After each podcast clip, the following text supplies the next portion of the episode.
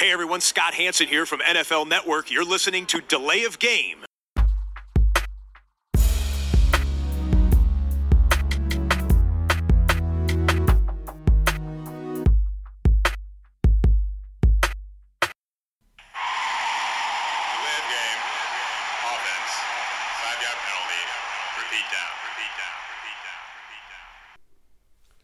Unaufhaltsam geht es in Richtung Playoffs zu und in Richtung Weihnachten. Jetzt aber erst einmal die Layoff Game der Football Podcast, Episode 104 an diesem sehr späten Mittwochabend. Aber auch diese Woche lassen wir den Podcast natürlich nicht ausfallen. Heute wieder zu zweit. Letzte Woche habe ich es äh, hier mit dem Max äh, gewuppt. Diese Woche ist der Christian wieder am Start. Hallo. Ja, hallo. Grüß dich, Ja, Tobi. dafür fehlt der Max. Ja, im Moment immer die Zweierbesetzung. Ja, aber wir kriegen das vor Weihnachten. Also wir machen quasi ja keine Delay of Game Weihnachtsfeier, die integrieren wir in unseren Podcast 105, wenn wir dann nächste Woche hoffentlich dann auch alle drei wieder hier sitzen. Ähm, heißt, äh, wir zünden noch eine Kerze an und trinken ein Bier mehr. Mehr Weihnachtsfeier brauchen wir nicht. Reicht. Ne, vielleicht können wir noch ein Gedicht aufsagen zwischen den einzelnen Segmenten, aber ne, wir wollen es ja nicht übertreiben. Das lassen wir mal. Ja, du du bist ja auch äh, quasi bekannt als der absolute Weihnachtsfan unter den Delay of Game Podcastern. Ja, ich habe schon gesagt, ich konzentriere mich jetzt voll auf und dann kam von jemandem Weihnachten, da habe ich, nein, Football natürlich. Ja, so, das machen wir auch. Und wir klären zunächst die Bierfrage. Ja, äh, ich habe hier was äh, ganz Besonderes, ein Pumpernickel Porter, ein schwarzkerniges, vollmundiges Bier. Ja, und ich bin da mal wieder in der IPA-Serie unterwegs. Luponic Distortion von äh, der Firestone Walker Brewing Company aus äh, Großbritannien müsste das sein. Äh, hier kommt es aus Flensburg-Handewitt, aber ähm, ja, Ursprünglich ja, so ist es. Gucken wir mal, Prost. wie das so ist.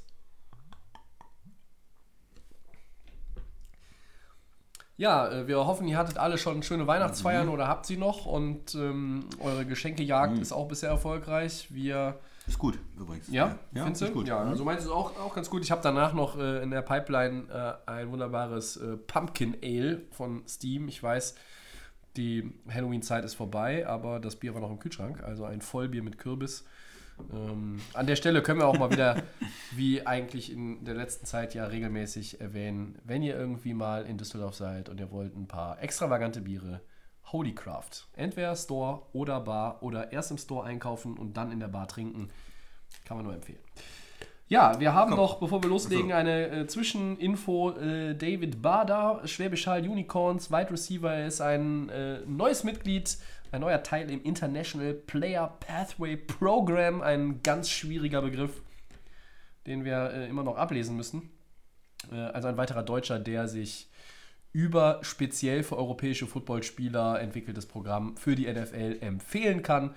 Herzlichen Glückwunsch an dieser Stelle von uns und wir blicken zurück auf Woche 14, Christian. Ein packendes Spiel in New Orleans, wir haben es zusammen gesehen. Die 49ers siegen mit 48-46 bei den Saints. Meine Frage an dich, wie wichtig war dieser Erfolg für San Francisco und wie teuer ist diese Niederlage für Drew Brees und Co.? Ja, erstmal, das ist das Spiel des Jahres bis jetzt, aus meiner Sicht. Letztes Jahr hatte man dieses Spiel Kansas City gegen äh, die Rams, was ein Offensivfeuerwerk war. Aber hier, das war für mich irgendwie noch besser. 48, 46, weil beide Mannschaften haben ja eigentlich gute, gute Defenses. Äh, die 49ers diese Saison mit einer Mega-Defense eigentlich und die Saints auch mit einer überdurchschnittlich guten ähm, Verteidigung. Und die Offenses, die, das Play-Calling, das war einfach auf beiden Seiten grandios. Da waren alle möglichen mh, kreativen ja, Wege, um, um die Spieler offen zu kriegen, um äh, die Saints auch mit Trickspielzügen dabei. Die äh, setzen natürlich auch Hill dann wieder ein und äh, wirklich schön anzusehen. Es ging hin und her. Man hat am Anfang das Gefühl, die Saints haben das äh, Spiel so ein bisschen im Griff. Lagen auch erstmal, ich glaube, dann sogar mit zwei Scores vorne. Ne? Genau, aber die 49ers wie eine Maschine, also haben dann immer wieder gescored. Äh, zur Halbzeit äh, war es schon, war es schon äh, riesig viele Punkte und die, die Saints haben eigentlich so viel gescored, wie man äh, es normal gegen die 49ers nicht erwartet und lagen trotzdem äh, mit einem oder mit zwei zurück zur Halbzeit. Also das war, war Ja. Wahnsinn eigentlich. Und zurück zur Frage, Wichtig für die äh, 49ers, ja, auf jeden Fall. Die haben ja letzte Woche äh, verloren in Baltimore und das wären natürlich jetzt zwei Niederlagen hintereinander gewesen. Ähm, man wäre erstmal vom 1-Seed weg.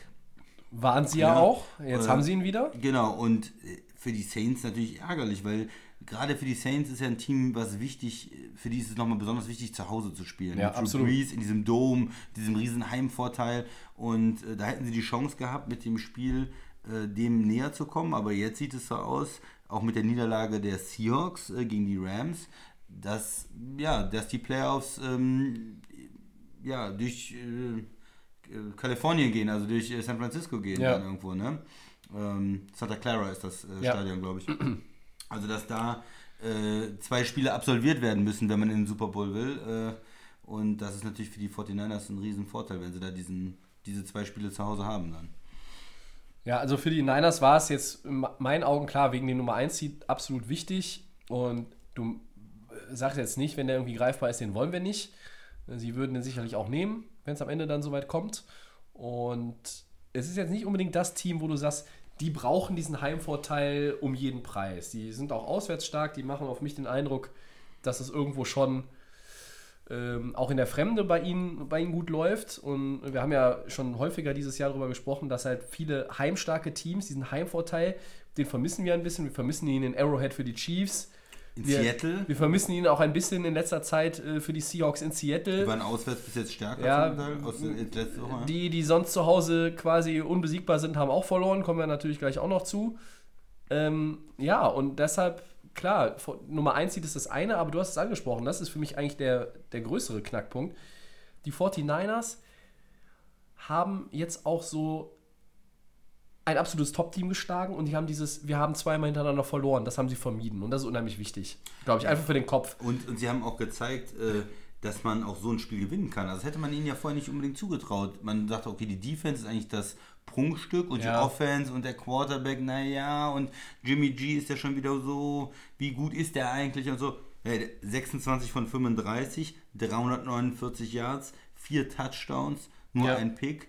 Und für den konnte er nichts. Ja, der hat absolut mitgehalten mit Drew Brees in einem Shootout. Der hat am Ende ähm, Mhm. die Nerven bewahrt und äh, vor allen Dingen auch mit äh, Kittel, dem Tight End. Ja, Ja, der hat gezeigt, dass er ein absoluter Ja. äh, Wahnsinnsspieler ist. Also am Ende, wir haben die Szene gesehen, Ja. kurzer Pass, er schüttelt den Tackle ab und äh, läuft an der Seitenlinie. Also außer, außer zwei, Latimore hat er die komplette vier- Secondary dran gehabt, ne? alle hängen sich dran, auf ihn drauf, greifen ihm ins, ins Visier und keiner kann ihn stoppen. Und er, ja, er hat den Titel im Moment Gronk. Er ist Ja, nicht der, der- Gronk. Ja, das war ein, das der, war ein. Gronk-Play auf jeden Fall. Ja. Das hat, äh, haben wir beide gesagt am Sonntag, Ja, direkt ja. auch in der Szene unmittelbar danach. Und das hat mich schon daran erinnert. Ich meine, Kelsey sehe ich auch mega gerne, aber Ja, im der ist Moment, aber ein bisschen anderer, ich finde, das ist ein anderer Style. Also Kittel erinnert von seinem Style mich schon immer mehr an Rob Gronkowski, muss man sagen, als einfach dieses Yards after Catch, dieser unbändige Wille, die macht Kelsey auch, aber auf eine andere Art und Weise und vielleicht auch weniger. Er ist ja auch ein bisschen, ich sag mal, er ist ein bisschen dynamischer, Travis Kelsey, weil er etwas anders gebaut ist und Kittel ist ein absoluter, er erinnert mich, vielleicht wir, auch noch besser im Blocking. Ne? ja, erinnert mich auch so ein bisschen an den guten alten Jeremy Shockey. Äh, die Älteren werden sich erinnern. Äh, schreibt uns mal, wer kennt Jeremy Shockey noch? Äh, hat, äh, glaube ich, bei den Saints auch gespielt und natürlich bei den Giants. Und ähm, das ist eine meiner Lieblingsgeschichten, habe ich, glaube ich, auch schon mal in einer äh, alten Episode erzählt. Ähm, ein Spiel Shockey bei den Giants. Er fängt quasi den Ball, er muss hochsteigen. Es war, glaube ich, ein Pass auch von Eli Manning. Er fängt den Ball in der Luft und zwei Defender crushen ihn quasi äh, fair, aber er ist in der Luft, fängt den Ball und er wird von beiden Seiten ähm, getackelt und quasi wie so eine, als wenn du so eine, so eine Chipstüte zusammendrückst und der nimmt den, behält den Ball, fällt runter, steigt hoch, äh, also st- steht wieder auf, guckt die Defender an, zeigt mit der Hand an, First Down. Und das ist halt so, von diesem Style her scheint mir auch Kittel aus diesem Holz geschnitzt, ein bisschen Gronk ist auch mit drin. Ähm, was mich am Ende nur bei, den, bei diesem Drive irgendwo gestört hat, in Anführungszeichen, aus Saints Sicht, du hast dreimal Third Down, du kannst die Niners jetzt eigentlich, klar, Fourth Down hätten sie den aufgespielt. le- letzten Drive, den Ja, Field Drive. genau. Und, und dann stoppst du sie nicht. Einmal war es eine Penalty, zweimal kriegst du den dritten Versuch nicht verteidigt. Klar, den vierten hätte es auch noch gegeben, hätten die Niners jetzt nicht nochmal gepantet oder was, oder waren sie noch außerhalb der Field Goal Range. Und dann kommt dieses Monster-Play. Es gibt den Griff ins Gesicht, es gibt da 15 Jahre Strafe. Robbie Gold macht das Goal mit auslaufender Uhr, einer der besseren Kicker, wie wir so gerne dann sagen. So, und der Sieg war nicht unverdient. Die Saints hätten ihn genauso verdient gehabt. Und wenn du zu Hause 46 Punkte gegen diese Niners machst, musst du das Spiel eigentlich auch gewinnen. Aber die Niners haben ein Statement gesetzt, ein weiteres Statement mit uns ist zu rechnen. Äh, für mich ist es dann auch irgendwo, ich kaufe sie jetzt auch nach und nach etwas mehr. Ich bin aufgrund ihrer verletzten Situation und ihrer Erfahrung insgesamt, bin ich mir auch nicht nach, nach wie vor nicht so sicher, äh, ob sie wirklich dieser, diesem Druck standhalten in den Playoffs. Ja, weil du bist dann so, da, ich sag mal, da sind so, da sind Teams, auch wenn Matt LaFleur neuer Coach ist, Green Bay, viele Spieler kennen das, äh, Saints, noch mehr Spieler kennen das, Seattle, gefühlt alle kennen das, also alleine vom letzten Jahr, wie es in den Playoffs sich anfühlt. Und da musst du ein bisschen, da musst du mich noch ein bisschen überzeugen und jetzt Weston Richburg, Center, erfahrener Mann, ist verletzt. Richard Sherman, der quasi der Kleber in der Secondary ist, als erfahrener Hat Mann. wieder richtig gut gespielt. Hat wieder gut gespielt. Hat sich wieder auf das Niveau, Seattle-Niveau hochgearbeitet. Hat er. Ne? Hätte man ihm Find auch ich nicht unbedingt zugetraut. Und sein Deal war ja nun auch so, dass sie ihn bezahlt haben, so nach dem Motto, wir gucken erstmal, was kann er noch. Und er hat er gesagt, ja, beweise ich euch gerne und die Kohle passt für mich. Andere hätten gesagt, da ziehe ich mir nicht mal den Helm an. äh, Oder wenn ein Receiver gewesen wäre, hätte er gesagt, ah, der Helm geht nicht, ich brauche meinen alten Helm zurück. und steckt erstmal die Füße irgendwie ins Gefrierfach. Sherman ist anders. Ich bin nie ein großer Fan von ihm gewesen. Ich werde auch mit ihm, glaube ich, nicht mehr warm. Mir ist er teilweise äh, dann doch zu sehr auch als, ich, wie soll ich sagen, ein bisschen, Lautsprecher. ja, er ist, ja, er ist mir aber auch, ich mag solche Typen generell ja schon, aber auch, so einfach von seinem Auftreten her bin ich halt nicht immer so ein großer Fan von ihm gewesen. Nur er ist jetzt auch verletzt. Und das sind natürlich Verletzungen, die den Niners erstmal wehtun. Richburg kommt, glaube ich, nicht mehr wieder diese Saison. Aber ich möchte Und ich glaube auch, ähm, Marquis Goodwin ist auch out for season, ne? trotzdem eine Lanze für die 49ers brechen. Die haben eine ganze Zeit lang ohne ihren Left Tackle Staley auch gespielt. Richtig. Schon. Die haben diese Saison auch einige Verletzungen schon Ja, das, das haben sie ähm, kompensiert. kompensieren können. Auch äh, Kittel war ja selber verletzt in manchen Spielen. Ähm, Running Backs, die verletzt waren. Also Ja. die haben schon auch bewiesen, dass sie trotz Verletzungen auf einem hohen Niveau Sie haben eine gewisse Tiefe im Kader, obwohl sie meiner Meinung nach ja, also ich zähle sie immer zu den jungen Teams irgendwo noch. Und Garoppolo scheint sich jetzt auch, du hast es jetzt auch schon mal ange so ein bisschen ähm, angerissen vor einigen Wochen, er hat sich ein bisschen in diesen Groove gespielt, den wir von ihm erwartet haben. Nach einer Verletzung dauert das. Es kann auch mal ja- drei Viertel der Regular Season dauern. Ja. Das war jetzt vielleicht nicht drei Viertel, aber sagen wir mal zwei Drittel. Saison oder so, ja. Und das ist alles gut. Aber ich weiß nicht, ob vielleicht die Verletzungen der erfahrenen Leute, ob das am Ende nicht ein bisschen pro zum Problem wird. Wobei die Saints haben es auch. Ne? Also ähm, Davenport, der Defensive End, der ist auch out for season. Also alle haben ihre Wehwehchen. Ja, und die 49ers haben ja auch nochmal investiert sozusagen. Sie haben ja Sanders geholt. Der, der, das hat sich ja auch schon re äh, rentiert, ja. Also so einen Receiver zu holen, da, wir haben immer gesagt, Receiver ist so eine Position, wo sie was tun müssen. Das haben sie gemacht. Ähm, und ja, treten super auf. Aber auch für die Saints. Ich meine, äh, Breeze war mega stark, 350 Yards, 5 Touchdowns. Michael Thomas eigentlich nicht zu verteidigen.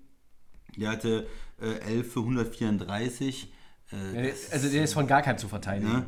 Und auch diese, diese sehr gute Front der 49ers, Ja. die First-Round-Picks, die kamen gegen die O-Line nicht richtig Nee. durch. Breeze hatte genug Möglichkeiten, genug Zeit zum Werfen, die haben Ja, ganz gut geblockt. Sie hatten noch, dann- hatten noch Armstead, glaube ich, wieder, ne, der verletzt war. Der sollte eigentlich noch ein bisschen länger ausfallen, möglicherweise. Der war wieder da für das Spiel. Andrew Speed noch nicht, den die Saints auch schmerzlich vermissen in der O-Line, aber sie haben trotzdem gut gespielt gegen ja, die Front. Und wenn Breeze die Zeit hat, hat er ein richtig gutes Spiel gemacht. Also das waren auch vom, vom Play-Calling von beiden. Ich bin ja sowohl von Sean Payton ein, absoluter Fan, als auch von Kyle Shannon ein absoluter Fan. Also das war so Football. Und wenn man das Spiel nochmal in den Playoffs sieht, vielleicht dann NFC äh, Title Game, New Orleans in Wie viel äh, Prozent in 49ers. würdest du das dem momentan geben? Auch wenn die Packers gerade auf der 2 sind. Aber Ja, da heißt es so ein bisschen Green Bay, ja, die haben jetzt so die Siege eingesackt ne, gegen Giants und, und Redskins, aber war jetzt auch nicht so doll. Richtig. Ich sag immer, okay, die können aber sicherlich noch einen Zahn zulegen. Aber wie viel Prozent würdest du jetzt der These geben, äh, dass es das Rematch gibt zwischen denen mit dem goldenen Helm, also Saints und 49ers? Ich sag mal nur 30 Prozent. Für mich ist es das wahrscheinlichste NFC-Title-Game aktuell. Ja, aber es sind so viele gute Teams in der NFC. Ja. Also auch mit den immer noch die Seahawks darf man nicht unterschätzen. Die Rams sind ja auch Da wieder kommen in der Verlosung. zu, da kommen wir nachher die noch zu. Vikings, Ja. die Packers. Von daher sehe ich da so viele Teams und die an, an einem guten Tag, jeder kann da jeden schlagen. An einem guten ja. Tag können auch die Eagles in äh, San Francisco gewinnen, wenn sie dann reinkommen. Ja, Oder vielleicht, Dallas und die Eagles. vielleicht ne, auch Dallas. da. Äh, wobei da würde ich so langsam Ja. den Also Elektriker daher, rufen, weil da gehen Ich die glaube Lichter auch, aus. das ist vielleicht das Wahrscheinlichste, aber Ja. ich bin trotzdem, glaube ich, nicht über 50 Prozent. Also ich bin da eher so bei 30 Prozent Ja, oder okay. sowas vielleicht. Ja, gut, die, die, die Kombinationen sind ja, äh, sehr vielfältig, aber aktuell würde ich dem schon eine relativ hohe Chance einräumen, dass, dass wir das Matchup nochmal sehen. Und ähm, aufgrund der aktuellen Konstellation kann es ja nur im Championship-Game eigentlich sein. Aber äh, für die Saints war es schon bitter. Ne? Du fällst auf Platz 3 erstmal zurück. Ja, und das ist im Moment auch, weil es in der NFC so eng ist, ob du bist auf eigentlich vorne, dann verlierst du ein Spiel, dann bist du auf einmal nur noch die drei oder bei Seattle, San Francisco ist das ja Das so, haben wir ja Wochen sogar gesehen, ja, ja, auf die klar. fünf runter ähm, oder auch zwischen Minnesota und Green Bay ist das ja so, dass du auf einmal bist du die zwei oder die sechs. Also das ähm, außer diese East, äh, die auf jeden Fall auf der vier gelockt ist, kann da noch Ja. eine Menge passieren. Mhm. Gut, gehen wir mal in die AFC rüber, Tobi. Zweite Niederlage in Folge für New England. Die Patriots verlieren 16-23 gegen die Chiefs. Was fehlt dem Titelverteidiger, Titelverteidiger derzeit? Und ist Kansas City nach dem Erfolg äh, ein Super Bowl-Kandidat für dich? Fangen wir mal mit den Patriots an. Ja. Zwei Niederlagen in Folge in der Regular Season, das sieht man selten. Äh, ich habe mir dieses Spiel noch bis zum Ende reingezogen. Es hat sehr, sehr lange gedauert. Ähm, Ich übrigens auch. Ich habe das noch mit einem Kollegen geguckt. Äh, ja? Im Kollegen geguckt? Okay. Ein kleiner. Ach so. Ah, verstehe. Ja, okay. Äh, kle kleine äh, private Zwischeninfo hier unter uns. äh, äh. Nee, also die äh, Chiefs haben ähm, offensiv jetzt gar nicht, man hätte jetzt nicht, äh, das, das sah gut aus, nachdem sie am Anfang, glaube ich, auch einen, einen Pick hatten direkt, also Interception von Mahomes, aber dann haben sie sich, haben sich gesteigert, die haben eine richtig gute erste Halbzeit gespielt. New England wurde in der zweiten Hälfte stärker. Was mich halt total beeindruckt ist, dass Kansas City ein Spiel in Foxborough gewinnt mit zwei Turnover, mit zehn Penalties. Mahomes, der eine Handverletzung hat, die ihn handicapt und der für Mahomes-Verhältnisse, Achtung, unbedingt in Anführungszeichen, nur 283 Passyards Mhm, am Ende hatte. ja. Ein Touchdown, ein Pick. Das ist schon dann in summa summarum, wenn du das alles zusammenzählst, sagst du, ja, das reicht ja nicht, um gegen die Patriots zu gewinnen. Doch, hat, es hat gereicht, weil New England nur 278 Total Yards hatte, Tom Brady nur 169 Passyards, auch eine Interception. Und warum? Naja gut, die Offense der Patriots scheint so ein bisschen dieses ganze Jahr 2019 ein Problemchen zu haben. Aber was ist eigentlich mit dieser Chiefs-Defense los, Christian? Die letzten drei Spiele nur 14 Punkte im Schnitt zugelassen. Ja, Frank Clark und ist gut. Konsorten sind aufgewacht. Ja, aber vor allen Dingen auch äh, die Secondary, würde ich sagen. Also ähm, Breland, ja. Breland hat Ja. da gut gespielt. Ähm, Matthew, äh, Tyrone Matthew heißt der, ne? Ja, Der Honey Badger. der Honey Badger. Ähm, der spielt gut. Ja. Ja, das ist, äh, die, die wollten ja die Defense umkrempeln und ähm, haben das ganz gut gemacht, haben auch viel Druck gemacht, versucht, also versucht Druck zu machen gegen Brady, Blitz, äh, Blitze gespielt. Ähm, ja, es ist im Moment so, er kann sich, Brady kann sich nicht hundertprozentig auf die O-Line verlassen. Die ist nicht so gut wie in den letzten Jahren. Run-Game läuft nicht so richtig. Und da ist er ein bisschen anfällig. Und da können Mannschaften natürlich versuchen, Druck zu machen Ja. und zu sagen, okay, eure Receiver, die machen uns jetzt nicht so Angst. Edelman doppeln wir vielleicht und der Rest, den spielen wir eins gegen eins. Edelman ist der beste Mann in der ganzen Offense. So, und den Rest Zweifellos. spielen wir eins gegen eins. Einen, du- einen guten Tight End habt ihr nicht im Moment. Und dann müsst ihr, müssen wir erstmal gucken. Ne? Und das sah, äh, ja, war ein guter Gameplan auch von Kansas City. Ja. Das, das hat gepasst. Ja, normal. Ich glaube, die Fans haben alle darauf gewartet. Das war dieses typische, und am Ende, da kommen die Patriots und machen den Touchdown. und dann weil, weil New England New England ist. Ne? ja, und dann hat der Breland Ja. den eben am Force Down weggeschlagen und da waren alle so, "Öh, wir gewinnen das nicht, das Ja, Spiel. ja. Das ist doch ein Spiel, was wir gewinnen normalerweise Und ich war, ja. ich habe auch noch irgendwie bis zum Ende geschaut und hab, war mir auch felsenfest, äh, war, war ich davon überzeugt, wir gehen hier noch in die Overtime und äh, dann wird es irgendwie weit nach 2 Uhr deutscher Mhm. Zeit und am nächsten Tag muss man dann irgendwie doch ein bisschen arbeiten. Und da habe ich auch irgendwie die ganze Zeit drauf gewartet. Und ja, New England ist ja auch besser geworden in der zweiten Hälfte. Also auch mit ihrer Defense haben sie mehr Zugriff dann auch auf Mhm. die Offense der Chiefs ähm, bekommen. Ob das jetzt mit Mahomes ja, irgendwie geprellter, äh, verstauchter Hand zu tun hat, lassen wir mal dahingestellt. Das ist jetzt auch wieder ein bisschen viel, äh, viel reininterpretieren in, in irgendwas, wo wir vielleicht nicht so ganz genau wissen, wie dann da ähm, der, der Befund ist. Aber bleiben wir nochmal bei den, bei den Patriots und der Offense. Tom Brady ist selber auch einfach angeschlagen. Er ist Woche für Woche jetzt auf dem Injury Report. Das ist ja auch, das ist auch nicht gefaked, du siehst das. Er ist nach, nach dem Spiel der Pressekonferenz hatte er den rechten Arm auch äh, erstmal einbandagiert. Und du merkst ihm an, nicht das Alter, du merkst ihm einfach an, dass er jetzt diese Saison nicht 100% fit ist durchgehend und dass dann natürlich da, dazu kommt, was du gesagt hast, die O-Line ist nicht gut, die Receiver sind nicht gut.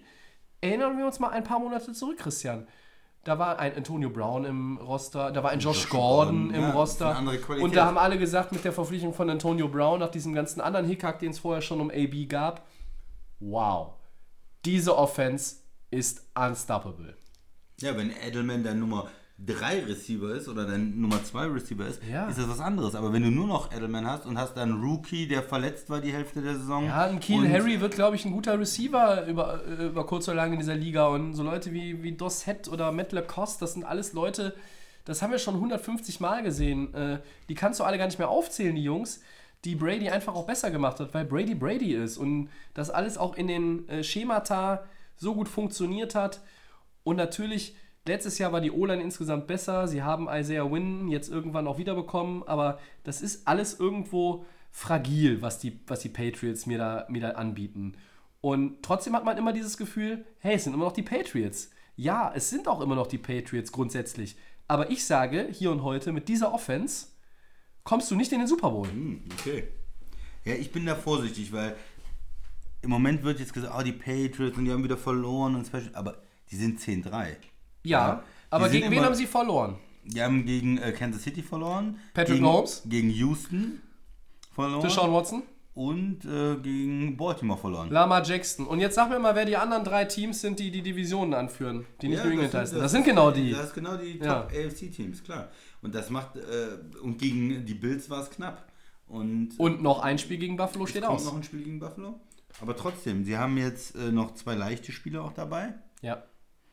Und von daher denke ich, dass sie am Ende trotzdem 13-3 gehen und trotzdem First Round bei Gehe ich eigentlich auch, gehe ich eigentlich auch von aus, dass sie Fir- First und bei schon, Aber ich schon glaube auch, dass sie nicht Nummer 1 Seed sind. Also Nein, nein, Baltimore wird sich das. Ja, ja. Äh, weil Baltimore die haben macht auch das. den direkten Vergleich. Ja, die sind im Grunde im Jahr zwei Spiele vorne. Ja. Klar, das wird natürlich dann für New England schwieriger. Auf der anderen Seite, wir haben auch letztes Jahr gesehen, ein neues Team. Kansas City war letztes Jahr mit dem MVP und so weiter und so weiter. Und am Ende hat New England in Kansas City gewonnen und ist in den Super Bowl gekommen. Aber die Das Chiefs heißt- haben jetzt, haben jetzt dieses Gefühl einmal erlebt, wie es ist, Tom Brady zu schlagen. Und vor allen Dingen in Foxborough. Ich glaube, die hatten 22 Heimspiele in Folge gewonnen oder was. Ich habe es jetzt nicht nochmal rausgekramt. Äh, Es war auf jeden Fall eine lange Zeit. Und Aber sie wissen jetzt, wie sich das anfühlt und die wissen, wie das geht. Aber eine Sache müssen wir auch noch besprechen, und zwar Schiedsrichterleistung. Ne? In Ja. dem Spiel, man, man oft ist ja so in der NFL-Welt, ah, die Patriots, die werden vielleicht auch ein bisschen bevorzugt oder kriegen dann schon mal einen Call. Ja, behaupte ich seit 20 Jahren. Ja, aber in diesem Spiel muss man sagen, da waren, es war insgesamt eine schlechte Schiedsrichterleistung und Ja. da waren einige Calls gegen New England, da weiß man auch nicht, was, die, wa- was da los war. Also ganz klar Pass Interference, auch äh, bei einem, äh, kurz vorm Ende in, in dem Drive, also da konnten sie nicht mehr. Äh, Ja, der, der Knaller war doch dieses Play, wo, wo der, war es nicht sogar Harry, der ähm, den, den Ball nach vorne streckt, he breaks the pylon, und, Ja. aber dann sagen sie, er war mit dem Fuß aus an der ja, 3-Yard-Linie und, was gar nicht war. und du hast ja. an der, in der Zeitlupe gesehen, dass er in Bounds war, das Ja. war ein Touchdown und Ja. die Patriots waren dummerweise aber schon out of challenge, was Ja. natürlich auch an dem Officiating vorher gelegen Ja. hat, dass Belichick auch mehr oder weniger gezwungen war, weil er sich noch nicht mehr mit angucken wollte, was da gepfiffen wird und dann, dann wirft er die Flagge. Mein Gedanke war, mit diesem nicht gegebenen Touchdown, das kann so ein Spiel natürlich drehen. Ich hatte aber auch den Gedanken, ich glaube, wenn die Chiefs nochmal, wenn es nochmal irgendwie, wenn wir die Patriots ausgeglichen hätten, Christian, hätte Mahomes vielleicht nochmal einen Zahn zugelegt. Ich glaube, sie haben so ein bisschen auch auf seine, dieses Ich bin angeschlagen reagiert und das ist auch so ein bisschen, ein bisschen daraufhin abgestimmt. Wenn es jetzt nochmal hart auf hart gekommen wäre, hätten die Chiefs vielleicht auch nochmal einen Zahn zulegen können. Ist wieder hypothetisch zu spekulieren. Ein anderer Gedanke, den ich hatte wegen dieser Entscheidungen, das kommt alles zurück. Und es ist alles pro New England in den Playoffs, wenn es drauf ankommt. Weil Mr. Kraft und Mr. Belichick und Mr. Brady vergessen und vergeben nicht und die NFL vergisst auch nicht. Ja? Und ich glaube, das ist wirklich, das ist keine Spinnerei, weil ich die Patriots nicht mag. New England hat in den vergangenen Jahren eher profitiert von Schiedsrichterentscheidungen, als sie darunter gelitten haben, wenn es eng Ich war. sehe es ein bisschen anders, Tobi. Also ich sehe, dass die Liga die Patriots ähm, hart bestraft hat. Also zum Beispiel Tom Brady für diese ähm, Ballaufpumpnummer, äh, vier Spiele zu sperren. Äh, dass sie Das ist aber was anderes äh, als die Entscheidungen äh, innerhalb der Spiele. Spygate, äh, einen First-Round-Pick verloren Was wir jetzt schon wieder haben, sowas. Ne? Ähm, da waren schon auch Entscheidungen gegen die Patriots dabei. Klar, bei Spielen ist es vielleicht was anderes. Ich beziehe es aber nur auf die Spiele. Jetzt äh, gegen Kansas City habe ich eine Benachteiligung der Patriots gesehen. Ja. Ganz klar. Also da war Das- die ja, schließe mich an. gut, Obwohl es ein Heimspiel war in. in Ja, ne? schließe ich mich auf jeden Fall an. Da kann ich, kann ich nichts gegen sagen, auf keinen Fall. Mal gucken, wie es in den Playoffs läuft. Ja. Ja, wei- weiß ja auch nicht, das ist waren ja die nur Schiedsrichter so- schlecht. Also die waren Ja, auch Ja, definitiv. schlecht einfach. Definitiv. Ja, Fehlentscheidungen. Ja. Definitiv. Und es ist irgendwo, hat es dann einen Beigeschmack. Kansas City darf sich daran aber nicht stören. Sie haben in Foxborough gewonnen. Punkt. Ja. Ja. Und Kansas City ist damit natürlich auch wieder mh, irgendwo auf Kurs gekommen. So, Sie, sind, sie sind für mich jetzt wieder ein ernstzunehmender Super Bowl-Kandidat. Sie sind für mich das Team. Sie haben erstmal die AFC West zugemacht. Congratulations. Sie sind für mich aber hinter Baltimore und den Patriots eigentlich jetzt das drittbeste Team wieder. Also ich habe so Wochen Ja. gehabt, wo ich sage, ah, ist vielleicht mit Houston, die sind vielleicht doch besser. Die sind mir aber ein bisschen zu schwanken. Zu denen kommen wir später auch nochmal aus ja, mit, gegebenem da Anlass. müssen wir auch nochmal drüber sprechen. Ja. Ja. Da gibt es einiges auch noch äh, zu kritisieren. Und Kansas City hat jetzt ein Statement gesetzt. Vielleicht nicht, weil du die Patriots schlägst, sondern weil du sie in ihrem Stadion schlägst. Ja. Das ist ein Statement. Ja? Das, also, es ist auch so ein Statement gegen New England zu gewinnen. Und ich, ich werfe es nur mal in den Raum. Man stelle sich vor, man stelle sich nur vor, Buffalo gewinnt das Spiel In New England. Ja. in Foxborough. ja. Buffalo nimmt die Division vielleicht am Ende noch. Ganz weit weg, ganz weit, wirklich, es ist wirklich ganz weit weg. Und New England ist dann nur die Nummer 5 im Seed und spielt gegen die 4. Und lass es dann doch mal Kansas City sein, weil Houston vielleicht alles wegputzt. Dann spielen die in Arrowhead das Rematch. Dann könnte ich mir aber schon vorstellen, dass wir die Divisional Round ohne New England sehen. Aber ist nur, ich, ich, ich wollte jetzt nur mal, weil ja, es irgendwo ist- greifbar ist. Das ist ist, ja das, möglich, das ist ne? ja das Absurde. Eigentlich ist es, ist es zu dem Zeitpunkt in der Saison gar nicht mehr, dass man darüber diskutiert, weil wir auch über eine Division reden, die äh, ja, New England jetzt war, vermutlich zum 15. Mal, glaube ich, in 16 Jahren gewinnt. Ähm, und das andere Mal waren es, glaube ich, tatsächlich die Jets. Mit Rex, Ryan mal. Aber also für New England war das jetzt eine, eine Niederlage, die natürlich auch so ein bisschen den Nummer 1 Seed, äh, das Verfolgen des Nummer 1 Seed, das killt das jetzt. Ne? Das ist klar. Äh, am Ende werden sie, gebe ich dir aber recht, schon auch die Nummer 2 bleiben. Ja. Okay. Wir haben noch eine Headline.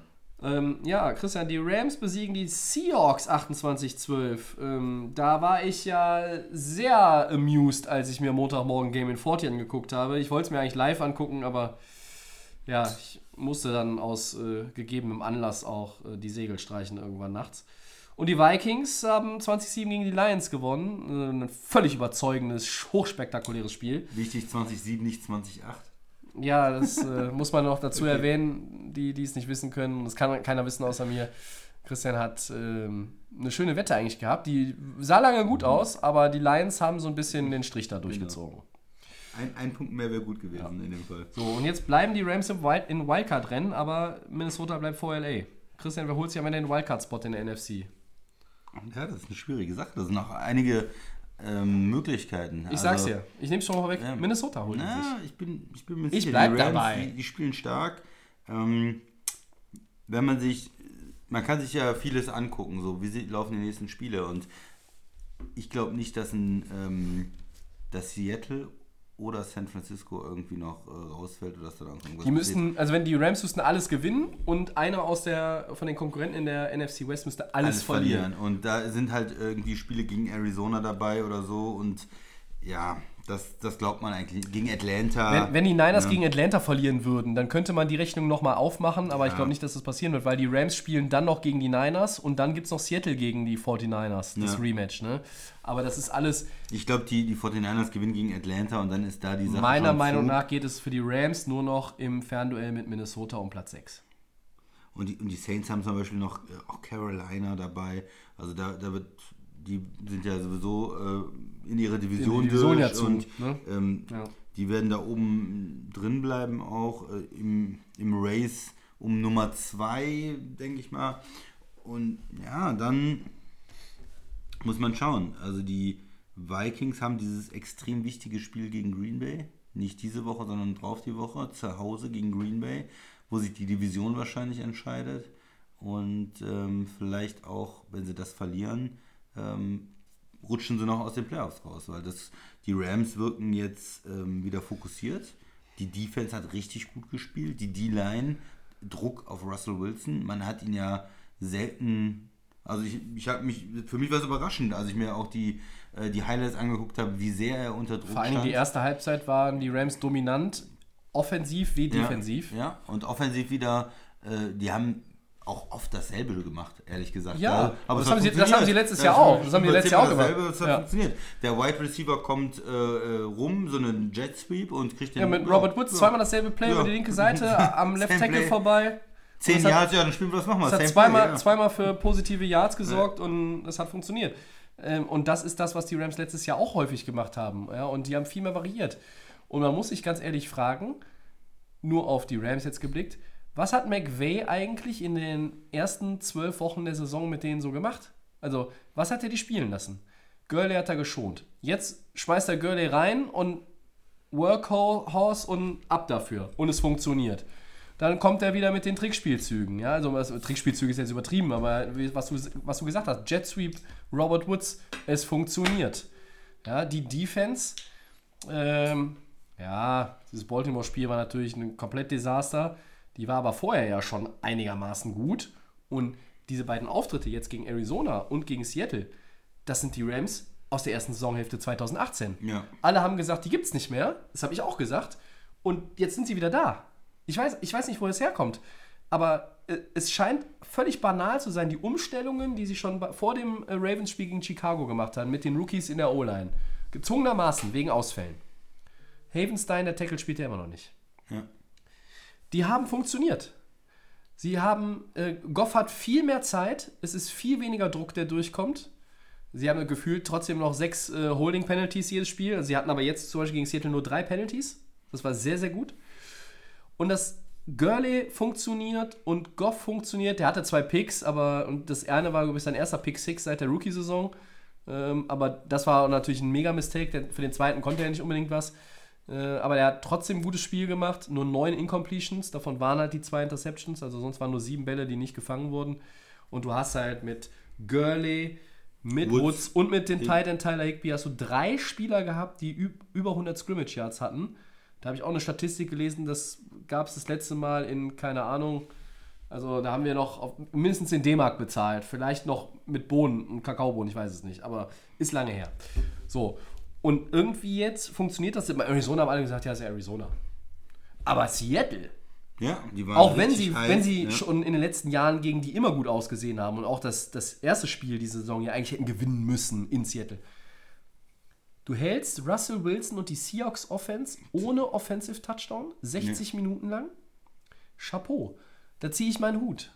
Ja, nee, war richtig gut. Und ja, das gibt natürlich wieder Hoffnung. Wobei, sie sind halt noch das Spiel hinten, ne, gegen die Vikings. Aber ich glaube, bei der, beim, bei der gleichen Bilanz wären die Rams am Ende vorne. Ne? Also ich Ja. habe diesen, äh, diesen äh, Playoff-Rechner da mal auch bei ESPN durchgespielt. Du musst, du musst halt, äh, also, du, die, normalerweise, wenn man sich jetzt das Restprogramm anguckt, LA spielt in Dallas, in Ja. San Francisco und gegen Arizona. Win, loss, win. Genau, man geht 2-1. Und das heißt, du musst hoffen, Bis, bis dass 10-6. Minnesota 1-2 geht dann. Ja. Das heißt, ähm, gegen die äh, Chargers, Das müssen sie verlieren. zu Hause gegen Green Bay und gegen Chicago. Und du musst eigentlich dieses in LA verlieren, damit du dann, wenn sie gegen Green Bay verlieren, vorbeiziehst und dann, ne? Du musst gegen die Char wenn die Vikings gegen die Wochen. Chargers verlieren, dann steigen die Chancen der Rams, wenn sie ihre Hausaufgaben machen und in Dallas gewinnen. Was natürlich auch wieder so ein Ding ist, Dallas, die waren jetzt die letzten Wochen ultra schlecht irgendwie, so im Kollektiv. Haben Und da ich, Talent. Sind- da habe ich aber immer das ne? Gefühl, die können immer den Stein umdrehen und dann läuft es wieder in die andere Richtung. Aber so wie die LA Rams momentan spielen, sieht es ganz gut aus und man hat noch so ein bisschen Hoffnung, dass es vielleicht doch noch reicht für die Playoffs. Genau. Es gibt aber auch noch die Variante, dass Green Bay rausfällt. Wenn die gegen Chicago zu Hause verlieren. Das ist, die sind Favorit, aber Chicago ist auch gut. Aber Green dann Bay- verlieren sie gegen Minnesota Ja. und dann ist es auch. Aber, die Ra aber ne? Christian, siehst du ein Szenario, in dem die Rams alle Spiele gewinnen? Weil nur so würde der Druck auf Green Bay existieren. Denn Green Bay wird ja nicht drei verlieren, wenn die Rams zwei gewinnen. Kommt ihr noch mit übrigens mit dem Rechenschieber? Ich hoffe es. Ja gut, gegen San Francisco, normal würde man sagen nicht, aber man hätte auch gesagt, Seattle ist das stärkere Team. Ne? Also, ja, nicht, ne? ja, ja, also ich sag mal, Woche 17 gegen Arizona ist ein Must-Win, aber eigentlich ist, musst du auch in Dallas gewinnen. Also für Ja. die Rams ist Ja. klar, ein Sieg wird nicht reichen, weil dann bist du am Ende sowieso maximal 9 9-7. Ähm, wenn, du, wenn du jetzt nur noch dieses eine Spiel gewinnst, welches auch immer das ist, du musst mindestens zwei gewinnen und du musst auf Hilfe hoffen. Genau, und man muss sagen, in der NFC, es wird ein gutes Team geben, ein gutes Footballteam, das nicht in den Playoffs ist. Ja. Es werden die Rams sein oder die Vikings sein oder eventuell ein anderes Team, aber die beiden. Es sind dann noch die ne? Bears drin in der Ja. Verlosung, ne? Ja, weil die sind die- 7-6, die Ja, haben noch diese Außenseiterchance, die müssen alles gewinnen und brauchen viel Hilfe. Ja, Ne? Äh, glaubst du, aber wenn du, wenn du das so sagst, ich, äh, die Vikings sind insgesamt spielen eine stabilere Saison von diesen, die haben nicht diese Schwankungen drin, die die Rams hatten. Hm. Kann man wirklich bei den Rams sagen, die sind ein gutes Footballteam? ja wenn- man Seattle 28-12 schlägt. Ja, dann bist du eigentlich ein gutes Footballteam. Die haben, die haben die 14, äh, die haben äh, die Saints dieses Jahr schon geschlagen. ja. Ähm, ja, ja, gut, man muss überlegen, wo waren die Niederlagen, ne? Seattle, Niners, ja. Baltimore. Ja, gegen die kannst du verlieren. Außer das Tampa-Spiel. Das war natürlich irgendwo äh, nicht so Ja, glorreich. das Pittsburgh-Spiel, das ist ehrlich gesagt das, was Ja, mich so Pittsburgh, in der, ja. in, der, Rü- in der Rückschau am meisten abfuckt, auf gut Deutsch gesagt, weil das. Aber auch Pittsburgh ist ein Playoff-Team in der AFC. Ja. Borderline-Playoff-Team. Ja, wer hätte das gedacht, angesichts von äh, gefühlt 20 ausfallenden Startern phasenweise, aber ähm, gut, da sind wir wieder in einer anderen Conference. Also es wird auf jeden Fall spannend. Ich finde es gut, dass wir, das Feld der NFC ist ja relativ schnell kleiner geworden im Vergleich zur AFC, Ja. aber wir haben noch die Spannung drin. Ähm, Und das, das Seeding dann natürlich bei den anderen Teams. Ne? Und Also, wenn die, wenn die Vikings irgendwo straucheln, musst du da sein. Ich sehe ja ehrlich gesagt nicht, dass die Vikings mehr als ein Spiel verlieren. Ich glaube tatsächlich, dass nur das Green Bay-Spiel verlieren. Wobei die Chargers sind zumindest offensiv hot unterwegs. Ne? Ich glaube, letzten drei Spiele 433 Yards im Schnitt. Mehr hat kein anderes Team. Auch nicht Baltimore. Die Chiefs sowieso nicht, die Patriots schon gar nicht. Äh, und auch die Saints nicht und auch die Niners nicht. Äh, die sehen ganz gut aus offensiv, aber bei den Chargers ist natürlich jetzt der Stecker gezogen Richtung Playoffs. Und naja, wie stark ziehen die noch dran? Ne? ich bin gespannt. Wir werden sehen am Sonntag. Beide Spiele spät, glaube ich. Vikings gegen Chargers und Cowboys gegen Rams. 10 Uhr. Segment 3. Ja, da äh, rücken wir jetzt mal von Playoff-Teams und auch teilweise von aktiven Menschen aus der NFL ein bisschen ab und spielen Ich hau einen raus. Christian. Nach seinem Einsatz gegen die Eagles ist Eli Manning, your man, auf, ist er aufgrund der Verletzung von Daniel Jones ja für den Rest der Saison wohl der Starting Quarterback der Giants. Meine Frage an dich, sollte Eli den Helm nicht an den Nagel hängen, wo spielt er 2020? Also ich glaube ja erstmal, dass er nicht mehr spielt, auf keinen Fall spielt. Das denke ich auch, ja. Aber wenn er spielen sollte, dann geht er von den Giants zu den Jets und macht Backup bei den Jets. Oh, die Idee finde ich auch nicht, gar nicht so übel. Er bleibt gesagt. in New York, aber er, mal, er geht äh, zu den Jets und macht äh, Backup Okay, okay, okay. für Sam Darnold. Ich hau jetzt mal einen raus und sage, Eli Manning, wenn er weiterspielt, wird Backup von Ryan Fitzpatrick bei den Miami Dolphins, weil die Josh Rosen entlassen. Äh, die, und die holen keinen Quarterback im Draft. Nee, die warten bis 21. Ja, wenn die, die äh, Dolphins jetzt auch noch gegen die Giants gewinnen, dann wie wollen die noch einen Quarterback ziehen? Die draften ja bald irgendwie an Position Mitte. 10 oder 11, wenn das Ja, so weitergeht. Ja, die Mitte gewinnen doch viel zu viel. Nein, also ich könnte mir, konnte mir auch lange Zeit ja vorstellen, dass Eli vielleicht in Jacksonville mal landet. Dann haben sie sich Nick Foles geholt. Und Minshew haben sie jetzt. Foles ist so ein bisschen auf dem absteigenden Ast. Vielleicht ist er auch auf dem Abstellgleis irgendwann, aber naja, Gardner Minshew ist ja noch da. Also ja, ich glaube, das ist jetzt auch nur so ein bisschen keine Fangfrage, sondern eine Fun-Frage, also eine Spaßfrage, weil Eli hat jetzt nochmal gespielt. Also seine Farewell-Tour, glaube ich, jetzt. Ja. Hat das Spiel lange offen gehalten gegen die Eagles. Gegen die bärenstarken Eagles. Die phasenweise wieder so gewirkt haben, als wollten sie die East gar nicht gewinnen. Wollen sie auch nicht, werden sie aber am Ende. Ja. Äh, der ehemalige Packers Head Coach Mike McCarthy peilt seine Rückkehr in die NFL an. Ja. Welche Franchise könnte er 2020 übernehmen? Tobi. Jetzt bringe ich sie. Jacksonville Jaguars. Jacksonville.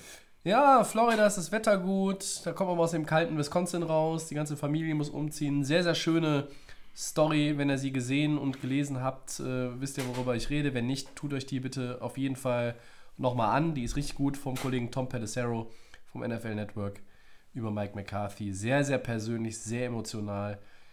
Nach seiner Entlassung in Green Bay hat er sich jetzt ein Jahr ja, ein bisschen zurückgezogen, Zeit mit der Familie verbracht, hat sich aber auch weitergebildet äh, zu Hause in seinem Raum, in seinem Coaching-Room mit äh, Kollegen getroffen, unter anderem, glaube ich, Jim Haslett, der dazu gehört, auch ein äh, Coaching-Veteran, der vielleicht zum Stab gehören könnte. Und sie möchten 2020 wieder irgendwo rein in, in die Liga. Und McCarthy, so oft wir ihn kritisiert haben, er ist eigentlich ein guter Typ, erst einmal menschlich, und er hat auch Ahnung vom Football. Ähm, ob er natürlich so innovativ ist wie ein Kyle Shanahan, Matt LaFleur oder Sean McVay oder was auch, Sean wer auch Payton. immer, wollen wir jetzt nicht diskutieren. Jacksonville könnte ich mir aber ganz gut vorstellen, weil so der Kollege Doug Marone, ich weiß nicht, ob das wirklich noch, also irgendwann müsste der, hier, wer ist der Sportskamerad Kahn, dem auch Arsenal und die halbe Welt gehört, der ist auch da der Owner, glaube ich, bei den Jaguars. Ja. Der könnte ich mir, wie sagen die Amis so schön, äh, roll the dice in der Offseason. Ich hau mal einen raus. Ich sag mal Redskins nach Ui. Washington. Und zwar, die äh, wollen einen Namen haben, die wollen einen Coach irgendwie präsentieren, Gute Idee. der bekannt ist in der Liga, der Ja. ähm, ein bisschen was darstellt. Er arbeitet da dann mit einem jungen Quarterback zusammen. Er Mhm. gilt ja auch als Offensive Mind, ne? Als, Ja, als, richtig, richtig, Er hat immer diese Quarterback-Schule auch gehabt und so mit Haskins. Und ja, warum nicht in Washington? Was hältst du von Carolina? Ja, da habe ich das Gefühl, der, der Owner hat ja klar gesagt, er sucht jemanden, der auch ähm, so diesen Analytic-Approach hat, also Ja. der moderner Coach ist, der auch dann viel geht bei Force, äh, Force, Force Down, and, Ja. ne, sag ich mal, alles so zwischen 0 und 5 Yards äh, und der, der wirklich vielleicht so ein College-Coach oder ein ganz junger Offensive Coach und das passt für mich mit äh, McCarthy, der auch teilweise auch konservative Entscheidungen getroffen hat in äh, Green Bay, nicht, nicht ganz so. Was wir völlig, völlig unterschätzt haben, gerade so ein bisschen, weil ich gerade auf unsere Helmtabelle gucke und überlege, wer wird denn nächstes Jahr überhaupt einen neuen Coach brauchen? Und so viele sind es dann ja gar nicht. Ich glaube sogar fast, dass Atlanta mit Dan Quinn weitermacht, weil die sich jetzt irgendwo schon. könnte sein. Cleveland könnte sein. Ja, ich glaube, dass ne? Kitchens da noch eine Ja. Bewährungschance hat. Was ist denn eigentlich mit Dallas Cowboys? Mike McCarthy Oh. bei den Dallas Cowboys. Offensive-minded Coach mit Ezekiel Mhm. Elliott, Amari Cooper, einer guten O-Line und Doug Prescott. Wäre auch cool. Weil, sind wir mal ganz ehrlich, wenn Jerry Jones Jason Garrett nach der Saison nicht rausschmeißt, dann läuft Jerry Jones mit dem Headset und dem Cowboys äh, Offensive Play Sheet noch hinter dem Grab von Jerry Jones irgendwann her. Ja. Also wenn der, wenn der Jones ihn nicht rausschmeißt, dann weiß ich nicht, wann er ihn noch rausschmeißen will. Sollte er. Und, und das ist natürlich eine Adresse für McCarthy. Ich, hab, ich würde ja unheimlich gerne McCarthy in der NFC North sehen, aber Mike Zimmer ist noch ein bisschen in Minnesota. Matt Nagy wird trotz einer miesen Saison in Chicago, glaube ich, auch weitermachen und Matt Patricia in Detroit, glaube ich, auch. Ja. Ja, ich glaube, man hat in Detroit am Anfang der im ersten Saisondrittel, finde ich, haben sie gute Ansätze gezeigt. Und sie haben auch bei den Niederlagen zuletzt, auch an Thanksgiving, habe ich sie gar nicht schlecht gesehen gegen Chicago. Ich weiß es nicht. Der, Ble- der Bleistiftmann. Ja. Lagen 0-20 gegen die Vikings zurück. Und haben deine Wette kaputt gemacht. Ja, haben ja. am Ende noch einen billigen Touchdown gemacht. Ja. ja, aber das war ja auch keine gute Leistung. Nein, gesagt, ne? nein, du hättest ja gerne die Two-Point-Conversion am Ende gehabt. Ne? Habe ich Ja, so richtig. in Erinnerung. Ja. Okay, Ja. Segment 4, Tobi. ja, Woche 15, dann darfst du zuerst. Packers 10-3 gegen die Bears 7-6. Deine Meinung jetzt zu dem Spiel natürlich. Kann Green Bay einen weiteren Schritt in Richtung First Round beimachen? Und den anderen Teil der Frage, den mag ich eigentlich gar nicht vorlesen. Oder mischt Chicago doch noch mit im Kampf um die Playoffs? Oder ich wie, denk- wie Lothar sagen würde, im Kampf um die Playoffs. Ja, Die sind ja schon Favorit, die spielen zu Hause gegen die Bears. Ähm, klar, das waren jetzt äh, keine super dominanten Spiele gegen die Giants und gegen die Redskins, aber man hat genau, finde ich, das gemacht, was man machen muss. Man hat die Spiele relativ souverän gewonnen und ja, da gibt es Nörgler, die wollen dann sehen, dass man die 40-10 äh, weghaut oder so. Aber ich habe mir das Spiel. Hey, hast du mir nicht genau dasselbe vor dem Giants-Spiel gesagt? ja, klar hätte ich das auch lieber gesehen, wenn die höher gewonnen hätten. Aber ich habe mir das Washington-Spiel nochmal genau angeguckt und man hatte die Kontrolle eigentlich, das ganze Spiel. Das Und habe ich dir am Sonntag auch gesagt. Äh, man hat vor allen Dingen hat mir gut gefallen, dann am Ende wieder, äh, man führt und man hat einen ganz langen Drive Ja. im Fourth Quarter, man läuft, man kann laufen. Das Der ist es, Gegner das ist der Schlüssel, man kann laufen. Man nimmt, man nimmt die Zeit von der Uhr, man äh, und kickt am Ende, äh, wo noch zwei Minuten auf der Uhr sind, das Field Goal und führt mit elf. Und die Sache ist eigentlich Ja. gel äh, gelesen. Ja. Ja, da kommt, man kommt der Gegner nochmal ran und muss einen Onside-Kick machen, aber da passiert nichts mehr. Und ja, das ist, äh, das ist dann souverän, weil es nicht mehr knapp wird. Es war nicht knapp am Ende. Äh, Onside-Kicks äh, sind äh, extrem unwahrscheinlich und wenn du das so ausspielst, dass du mit 11 führst bei zwei Minuten und dann macht der Gegner noch ein paar Punkte, aber kommt nicht mehr richtig ran, würde ich schon sagen, dass es äh, am Ende souverän ist. Ähm, Aaron Rodgers hatte nicht das beste, das beste Spiel. Er hat ein paar schlechte Würfe gehabt und er hat vor allem diesen Fumble vor der Halbzeit direkt gehabt. Sack äh, und dann äh, Fumble voll, mh, und auch verloren. Das war, das war nicht gut. Da ist äh, die Offense ist immer noch so, manchmal sieht sie sehr gut aus, manchmal läuft es für ein, zwei Drives, dann ist wieder, läuft es nicht richtig, dann hält er den, ähm, den Football auch zu lange und Receiver ist immer noch so eine Frage. Äh, Ger äh, Geronimo Allison spielt für mich immer noch viel zu viel, der hatte 50% der Snaps, null bringt null, also da Ja. äh, muss man noch ein bisschen umstellen. Jetzt hat er die Tight Ends ein bisschen mehr involviert gehabt. Das war schon mal keine schlechte Idee. Und die Defense sieht wieder etwas besser aus als in einigen Wochen in der Mitte der Saison. Ja, Kenny Clark spielt ein bisschen besser. Ja, das, äh, ja, und zu Hause gegen die Bears äh, muss man für mich gewinnen. 11-3 gehen, das ist dann äh, mehr oder weniger die sichere Playoff-Teilnahme, wenn man die Bears schlägt. Man nimmt die schon mal raus Ja. und ist dann ähm, auf Kurs. Und durch diese mh, ja, Top-Mannschaften, die gegeneinander spielen, wie die 49ers jetzt gegen die Saints, 49ers spielen noch gegen Seattle, äh, spielen noch gegen die Rams, kannst du wirklich am Ende, ohne viel jetzt am, zu machen, solange du das Minnesota-Spiel gewinnst, Nummer 2 Seed sein und Ja. dann äh, auch äh, First Round bei haben und dir ein Heimspiel danach gönnen und das wäre natürlich top für die, äh, für die Packers. Deine Ja. Meinung, Tobi? Ich habe dir das ja am, am Sonntag auch gesagt. Die ähm, Pack- Packers hatten die Kontrolle über das Spiel. Und was man auch nicht vergessen darf gegen die Redskins, die Redskins sind seit dem Rauswurf von Jay Gruden ein stabileres Footballteam geworden. Das ist kein gutes Footballteam. Kommt viel über Aber- den Lauf. Ne? Ja, aber man hat sich, man hat sich irgendwo ein bisschen berappelt, nenne ich es jetzt mal. Da ist so ein bisschen auch der Glaube an die eigene Stärke. Es ist ein bisschen mehr Konzept zu erkennen. Ähm, sie haben mit dem Lauf äh, ein bisschen gepunktet, auch in den letzten Wochen. Sie haben ein bisschen mit der Defense, sie haben sie auch die Defense ein bisschen gestrafft.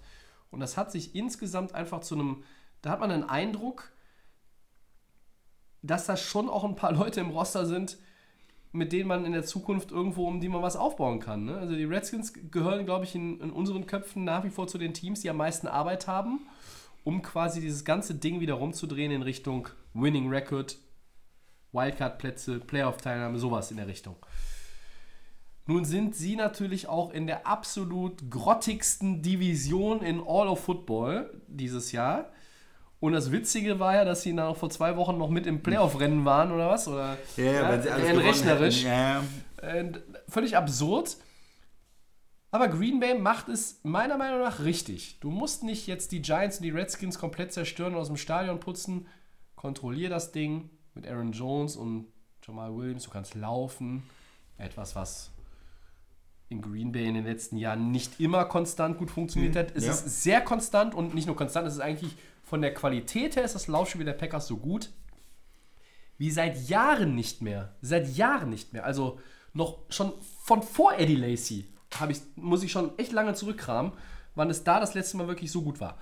Und Aaron Rodgers, ja, der wirkt so ein bisschen, manchmal auch, auch in der ersten Saisonphase wirkt er so ein bisschen, ja, eigentlich gefällt mir das eigentlich nicht so, was wir hier machen offensiv, aber wir gewinnen ja, ja ist okay, ich jetzt kein Stingstiefel und so. Und dann hat er zwischendurch Spiele, wo er wieder Aaron Rodgers ist. Der Aaron Rodgers, den alle sehen wollen, wenn sie im Lambo Field sind, sich den Arsch abfrieren, äh, drei Meter Schnee zur Seite geschaufelt sind, nur das Feld irgendwie zu erkennen ist, ansonsten ist alles weiß, die Leute frieren, äh, das Bier wird quasi zum, zum Eis am Stiel und. Rogers Magic, wir wollen ihn sehen. Aber das wird noch kommen. Und das wird noch kommen. Das wird kommen gegen die Vikings, prophezei ich. Es wird noch kommen in den Playoffs, prophezei ich. Die Packers sind ein Team. Nur weil die jetzt in den letzten Wochen ein bisschen, wie soll ich sagen, so ein bisschen. Die wirken auf viele Leute ein bisschen schludrig. Das ist aber Quatsch. Die sind in control in den Games. Ja, man muss natürlich sagen, die hatten dieses extrem schlechte Spiel gegen die 49ers und davor das extrem schlechte Spiel auch gegen die Chargers. Und das lebt natürlich mit. Da musst du eigentlich mal wieder so ein Spiel haben, für dein Ansehen auch mal jemanden deutlich Ja. schlagen. Das hatten sie jetzt nicht. Die haben Arbeitssiege gesammelt, aber die zählen auch. Aber sie ja? wissen, ich glaube, auch, Christian, ne? sie wissen das in ihrem Kopf, dass sie das können. Dass sie das Nur, können. nur das macht natürlich in der Außenwirkung, Das das ist jetzt, es. hat das jetzt keinen beeindruckt. Ja, Washington, ja. Ja, okay, dann sollen, 90 sollen die anderen die doch unterschätzen? Ja, ich meine, du gehst, wenn du jetzt Chicago schlägst und, und die Division gewinnst, dann gegen die Vikings, dann ist ja alles gut. ne? Ja, äh, dass die Division am Ende an Green Bay geht, bin ich mir relativ sicher, einfach weil ich sage, sie gewinnen das Spiel gegen Minnesota. Aber unterschätzt die Vikings nicht, das ist noch ein gutes Team, ne? Zu Hause. Ja, aber das ist halt auch so. ein- also, da- Für mich ist es ja ein bisschen anders als, als für dich. Also ich, den East-Sieger klammern wir aus. Wir haben Packers, Saints, Seahawks und Niners. Das sind vier richtig gute Teams. Dann kommt, der, da kommt der Sieger rein, ja, der die der East gewinnt. Das ist ein Team, die sind irgendwo zwischen gut und böse, wahnsinnig und völlig geisteskrank. Und dann hast du entweder die Vikings oder die Rams. Und die sind für mich beide nicht ultra stabil und überzeugend. Ja? Also bei den Rams ist es eher so, die sind nicht stabil und die Vikings sind für mich nicht überzeugend genug. Die sind ein gutes Footballteam, ja. Aber ehrlich gesagt traue ich den Vikings als Nummer 6 Seed, egal wer Dritter wird, den traue ich nichts zu. Ich glaube auch nicht, also auch den, bei den Rams glaube ich nicht, dass sie irgendwo auswärts in den Playoffs gewinnen. Ich würde mich trotzdem freuen, wenn sie reinkommen. Aber äh, für Green Bay ist es momentan so, so, eine, so eine Phase, du machst eigentlich nur deine Hausaufgaben und dann guckst du mal, äh, hangelt sich von Woche zu Woche. Und naja, wenn du im Januar nochmal einen Zahn zulegen kannst, dann ist das auch nicht verkehrt. Ja. Und bei den Bears, ich glaube, auf die müssen wir jetzt nochmal ganz kurz kommen. Ja, ich gerne. glaube nicht, dass wir noch, also wir rechnen nicht damit, dass sie noch irgendwo Nein. Alarm Richtung Playoffs machen. Ich glaube es nicht. der Aber NFC. ein bisschen Lob muss man tatsächlich mal auch an sie verteilen. Zwei Siege in Folge gegen die Lions, gegen die Cowboys. Trubisky jeweils drei Touchdown-Pässe. Also sie haben so, so ein paar, so ein bisschen aufflackern lassen, dass sie schon ein bisschen Football spielen können. Und ich glaube, Matt Nagy rettet gerade auch ein bisschen seinen Job. Deshalb sehe ich nicht, dass in der in Reicht das Chicago denn für einen äh, neuen Vertrag? Läuft der Für aus? Mitch? Ja. Ach so, von Trubisky meinst du Ja, jetzt? ja. Ja, Jetzt zwei starke Spiele gemacht. Kann er, wenn die jetzt äh, 9-7 gehen, kann, kann er da Chicago dazu bewegen, ihm einen neuen Vertrag zu geben? Eine Vertragsverlängerung? Ah, hm, weiß ich noch nicht. Also da müssen wir die, die drei Spiele nochmal abwarten. Das ist sicherlich ein Thema, was, was dann noch ähm, auch in der Offseason sicherlich heiß gehandelt wird. Ja, er ist irgendwo so ein bisschen zwischen Gut und Böse. Ne? Das, ich, weiß nicht so recht immer, was ich von diesem Trubisky... Ich habe vor der Saison gesagt, macht er den nächsten Schritt? Ist das der Franchise-Quarterback? So eine Art System-Quarterback. Ja, ja. So ein bisschen wie, wie auch Goff in diesem McVay-System gut aussehen kann, wenn das System funktioniert. Dann hat Trubisky aber eine richtig schlechte erste Saisonhälfte gespielt. Er hatte nur so wenige Ausreißer nach oben, jetzt hat er sich ein bisschen stabilisiert und jetzt wirkt es auf mich wieder so, Chicago sollte mit ihm weitergehen. Sie haben viel auch abgegeben, viel investiert, in den Nummer 2 Pick. Ähm, sie hätten auch an der Stelle Mahomes oder Watson ziehen können. Diese Grafiken sehen wir Woche für Woche eingeblendet, Immer, ja. wenn Chicago spielt. Ich weiß es nicht. Also, das ist eine Ne, ich Frage, die man heute so noch nicht beantworten kann. Manchmal dann so ein paar gute Spiele und dann äh, ist er auf einmal der Starter wieder. Ja, du bist jetzt natürlich, du bist ja nun wirklich hier unser Chefkritiker in Richtung Trubisky, auch das völlig zu Recht, aber bist, wie, wie hast du ihn jetzt gesehen in den Spielen? Nee, jetzt zuletzt war er gut. Er hat sich auf jeden Fall verbessert gezeigt. Ja. Ähm, ich weiß auch nicht, ob es ein bisschen an den Gegnern Ja. liegt, ehrlich gesagt. Ja, Dallas ist ja auf dem Papier kein, kein schlechter Gegner. Ich bin gespannt, wie er äh, auch auswärts jetzt in Green Bay spielt. Ob er Turnover vermeiden kann, wie konservativ sie mit ihm äh, das, ne, das Ganze aufbauen. Schauen wir mal. Es ist übrigens das 200. Treffen zwischen Packers und Bears. Ja, cool. Weiß gar nicht, ob es ein Matchup gibt, was häufiger, Häufiger. war. Ich glaube nicht, ne? Müsste die Nummer 1 sein in der Liste. Und noch ein netter Stat für dich, Christian. Die letzten acht Heimspiele der Packers gegen die Chicago Bears. Aaron Rodgers, 116er Rating, 23 Touchdowns, 2 Interceptions. Das klingt vielversprechend. Chicago, Obwohl die ja eine gute, gute zieht Defense euch, haben. Ne? zieht euch warm an. Ne? Nicht nur wegen der Temperaturen. Da kommt Aaron Rodgers. Und das könnte auch schon wieder so ein Spiel sein, was ich eben gesagt habe. Ne? Da kommt der Aaron Rodgers, den alle sehen wollen. Gehen wir mal in die AFC Ja. rüber. Ja. Titans sind auf einmal richtig hot, 8-5 und spielen jetzt gegen die Texans, die äh, auch 8-5 sind. Spitzenposition in der AFC South äh, wird jetzt äh, quasi neu entschieden dann durch das Spiel. Äh, wer ist Favorit? Tobi? Titans. Also da muss ich nicht lange drüber nachdenken, weil die Titans sind, sind hot unterwegs. Vier Siege in Folge, immer mindestens 31 Punkte erzielt. Sechs der vergangenen sieben haben sie gewonnen. Ähm, sie haben mit Derrick Henry den besten Running Back der Liga aktuell. Ja, Christian McCaffrey, das war sehr unhöflich, aber es ist so. Äh, er ist nur noch 38 Yards hinter Nick Chubb. Er wird, glaube ich, am Ende den Rushing-Title auch gewinnen. Bin ich mir relativ sicher. Tennessee spielt einfach gut.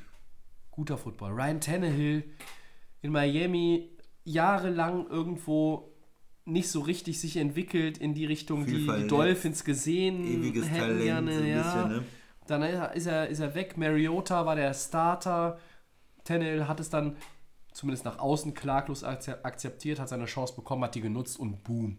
Ryan Tannehill, der beste Tannehill, den es je gab. Ähm, er dominiert, er führt diese Offense an. Dieses Team ist insgesamt einfach well coached, die sind sehr ausgeglichen, die haben eine relativ gute O-Line, finde ich. Ja, Zumindest von den Namen her, ja. von dem Talent her, die spielen. In der ersten Saisonhälfte waren die auch nicht immer gut aber auch mit Penalties Probleme gehabt, aber die sind auch gut. Die Defense ist gut. Und wenn wir jetzt mal zwischen Matt Patricia und Mike Rabel gehen, die äh, Zöglinge von Bill Belichick, ja, da ist nicht nur Mike Rabel, der, der besser dasteht vom Record her, er ist auch der bessere Coach. Ich glaube, das kann man jetzt schon sagen. Der Mann hat, Man darf einen, auch bei Matt Pat- hat einen Plan. Patricia, äh, Patricia nie vergessen, dass er im Super Bowl die irgendwie 500 Yards gegen Atlanta abgegeben hat, bevor er der Head Coach der, der Lions geworden Stimmt, ist. Also, das ist richtig. Ähm, ja, das war eigentlich nicht so großartig. Nee. Seitdem ist die Patriots Defense eigentlich besser geworden, seit er weg ist. Das, auch das ist richtig, das stimmt.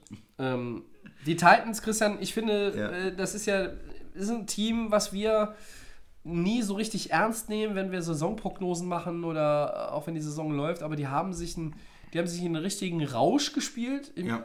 Wir benutzen oft das Wort Flow. Ich benutze jetzt hier eigentlich sogar schon absichtlich das Wort Rausch. Die sind richtig gut Die im sind Moment, ja. so hot unterwegs und die spielen zu Hause. In Woche 17 spielen sie nochmal in Houston, da gibt es das Duell nochmal. Und Ganz interessant geplant. Jetzt zweimal in den letzten drei Wochen gegeneinander. Ne? klar ist natürlich, wer beide Spiele gewinnt, ist der Divisionssieger. So, Ja. so viel rechnen können selbst wir. Ähm, wie siehst du es? Ja, ich gehe jetzt mal ein bisschen auf die Texans ein. Ja, gerne. Äh, die sind eine Wundertüte, ne? Also das ist Ja, Wahnsinn. total. Die, die schlagen die Patriots. Äh, die haben immer äh, ein Spiel, äh, die haben ja auch am An Anfang der Saison irgendwann gegen Kansas City gewonnen, wo ich schon gesagt habe, Mahomes und so. Und dann nächstes Spiel verlieren sie. Gegen Indy war das dann, glaube ich. Super schlechte Leistung gebracht, verloren. Und jetzt wieder sowas, ne? Äh, am, die sind überhaupt nicht äh, existent dann irgendwie in der ersten Hälfte von ihrem Spiel. Äh, jetzt letzte Woche kommen dann am Ende, versuchen sie irgendwie noch was zu machen, aber ja, es ist, es ist irgendwie enttäuschend. Man weiß nicht, wo, die, wo man mit denen dran ist. Ja, gegen, gegen Denver sehen sie aus, als wenn sie gar nicht in die Playoffs Da stand es gehören. 3,31 zwischendurch. Äh, und dann, ja, am Ende macht Watson ein bisschen was und korrigiert das Ergebnis, aber es war eigentlich äh, schon, schon vorbei. Es war gelaufen, das Spiel. Und Also, Ja, Christian, wir, wir, Ja. wir, wir ziehen noch mal so ein bisschen Bilanz über die Saison der Ja, Texans bisher. Dieses Spiel in Woche 1 haben sie gegen die Saints 28-30 verloren. Sie sind kurz vor Schluss in Führung gegangen.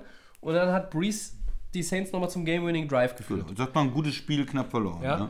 Äh, sie hatten sie gegen die Jaguars und Chargers, sie haben gegen die Panthers verloren, dann haben sie Atlanta geschreddert, die Chiefs, dann verlieren sie gegen die Colts, das ist angesprochen.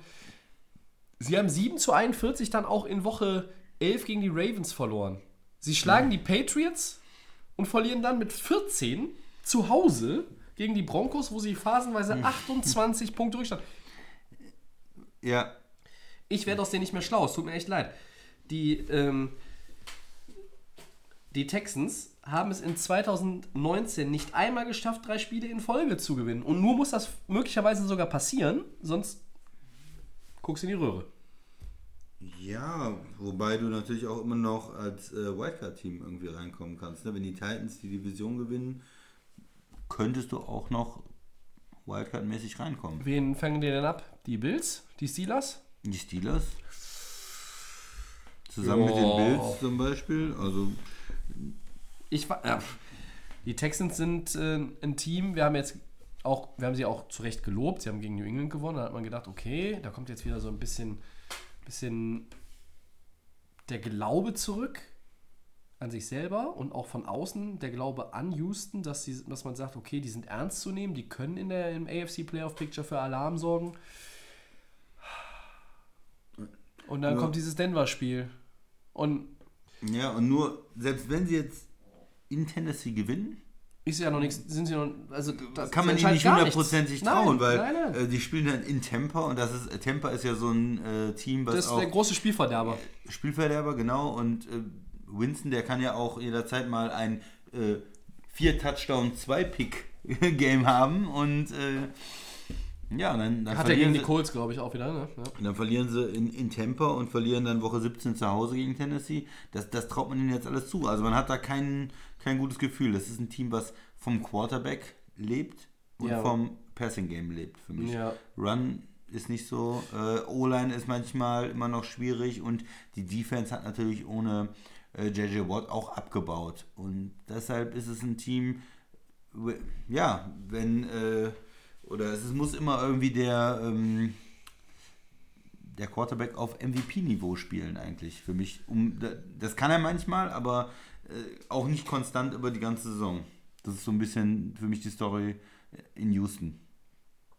ja, für, für mich ist Houston hat eine wirklich gute Offense. Aber auch so ein, so ein Punkt, der ein bisschen was erzählt ist. Sie haben es nur zweimal geschafft, 30 oder mehr Punkte zu machen in der Saison. Ja, ist eigentlich erstaunlich, Und ne? das ist wirklich erstaunlich. Und das liegt auch, glaube ich, daran, was du gerade schon gesagt hast, dieses Running Game. Mit Carlos Hyde und Duke Johnson haben wir eigentlich gesagt, ist es ein ganz guter One-Two-Punch. Da kannst du ein bisschen was machen. Da kannst du, es sind auch ähm, Running Backs, die beide als äh, Passcatcher im Backfield ganz gut aussehen und dann mit ihrer Grundgeschwindigkeit dann auch von da ein bisschen was machen können. Das nutzen sie viel zu wenig. Sie haben auch die verletzten Jahr. Ähm, man vermisst einfach auch einen Jadevi und Clowney. Ja, das, das macht sich schon bemerkbar. Und dieses Ding ist immer Woche für Woche tatsächlich, nur wenn Watson hier gerade alles in Grund und Boden spielt, können wir uns eigentlich mit gutem Gefühl in Richtung Sieg orientieren. Also dann hast du das Gefühl, die können das Spiel gewinnen und gewinnen es vermutlich auch. Und ganz oft ähm, ist es so, wenn das nicht der Fall ist, dann haben sie keine Chance. Und das liegt dann nicht, nicht mehr unbedingt immer an Watson, es liegt dann an Penalties, an der wackeligen O-Line, an dem nicht existenten Running Game, teilweise auch an schlechten Gameplans von Bill O'Brien, ein Coach, den ich gerne mal lobe und auch gerne mal in die Tonne haue. Ähm, so viel äh, Wankelmut müsst ihr mir zugestehen. Und das ist dann unter, unterm Strich einfach zu viel. Und Houston ist ein Team, was eigentlich in die Playoffs gehört, vom Talent her. Sie haben ja auch viel investiert, um dieses Jahr äh, einen Run zu starten. Und jetzt möchte ich sehen, bei 8-5 mit den äh, dramatisch anrollenden Titans, was können sie? Und jetzt müssen sie erstmal nach Nashville fahren. Wenn sie in Nashville gewinnen, werde ich nächste Woche hier sitzen und sagen, jetzt glaube ich wieder an die Texans. Das also, Vorsicht, ja, Vorsicht. äh, ja, es ist, ja, aber es ist so, weil, weil du einfach dieses Team, das ist, ist ich kenne kein anderes AFC-Team, wo es so hin und her geht dieses Jahr. Und das ist, ich weiß nicht, das ist irgendwo, ich finde es irgendwo schade. Houston ist eine Franchise, das ist ein Team mit dem Talent, was sie haben, müssten die eigentlich die Division dieses Jahr gewinnen. Ja, wir müssen jetzt nicht wieder über Andrew Luck reden, der nicht mehr da ist und Coles und 20 Verletzte und so. Die Titans sind stark, aber trotzdem, obwohl Tennessee gut ist, musst du als Houston eigentlich gewinnen. Du bist das talentiertere Team. Und jetzt kommt die Krux an der ganzen Sache. Die Tennessee Titans sind das besser gecoachte Football-Team in diesem Ja, Jahr. funktionieren Und besser mein- zusammen, ne? und die haben auch noch das Heimspiel jetzt am Wochenende, Christian. Und in Woche 15 bei dem Matchup sind für mich die Titans der Favorit. Für dich auch. Ja, wir sprechen ja über das Spiel äh, später dann nochmal im Gamepick. Äh, das ist richtig. Jetzt, weil, Deswegen will ich nicht zu viel sagen. ja, wir können ja noch mal kurz 15, 17, ne, spielen sie gegeneinander. Woche 16 spielt Houston in Tampa Bay, hast du schon gesagt. Und Tennessee spielt in Woche 16 zu Hause gegen New Orleans. Auch schwer. Die sicherlich dann noch mal ein bisschen Alarm machen wollen, um sich irgendwo einen First Round bei zu sichern. Vielleicht, weil Green Bay gegen Minnesota verliert. Ja. dann würde das New Orleans in die Karten spielen. Also, ihr seht, da ist noch eine Menge, Menge Bewegung drin in diesem ganzen Playoff-Picture. Äh, Und jede Woche, damit ihr den Überblick behaltet, empfehle ich euch, falls ihr es nicht eh schon macht, auf NFL.com werden immer dann am Anfang der Woche die Playoff-Szenarios für die bevorstehende Woche veröffentlicht. Ich habe mir das früher immer ausgedruckt und beim Gucken zu Hause während der Spiele abgehakt oder durchgestrichen, so hat man immer den Überblick. Ja, so, bleibt ihr, so. so bleibt ihr dran. Jetzt sind auch viele Sachen möglich, aber gerade so die letzten zwei Wochen so, ne? Da ist es immer so. Ja, dann geht es vielleicht nicht mehr um die Playoff-Plätze, aber um die Seedings und äh, die, die Packers zum Beispiel machen den Playoff-Spot auf jeden Fall sicher, wenn sie gewinnen und die Rams in Dallas verlieren. Das ist das Playoff-Szenario für die Green Bay Packers an diesem Wochenende. Ich Ja. hoffe, es erfüllt sich nicht. Der erste Teil kann ja sich gerne erfüllen, wäre ich für, aber ne? Wir haben noch ein Spiel, was wir besprechen wollen, und zwar auch AFC Steelers gegen Bills. 8-5 gegen 9-4. Pittsburgh kommt mit dem Rückenwind von drei Siegen in Folge und äh, Buffalo hat zuletzt gegen die Ravens 17-24 verloren. Aber das Ganze knapp gehalten, Ja. muss man ja schon sagen, gegen Ja. diese mega starken Ravens. Wer von den beiden zieht in die Playoffs ein, Tobi? Oder beide? vielleicht beide, ne? Also, wobei, da sind halt diese Titans und Und Houston. Und Houston, und du hast es nicht zu Unrecht gesagt, Houston ist ja auch 8-5. Wenn die Titans sie überholen, aber vielleicht kann Houston ja 1 gewinnen und die ähm, gewinnen gegen die ähm, Buccaneers. So, also das ist ganz, ganz schwierig. Ich glaube, die Raiders sind raus. ja. Ich glaube, die Colts sind raus. Ja. Ich glaube, auch die Ja. Browns sind raus, auch wenn sie noch nicht rechnerisch raus sind. Es wird zwischen Buffalo, Pittsburgh und dem Nicht-Divisionssieger der South gehen. Und also entweder Houston oder Tennessee. Und ich muss an der Stelle erst einmal sagen: Chapeau, Pittsburgh Steelers, Chapeau, Buffalo Bills.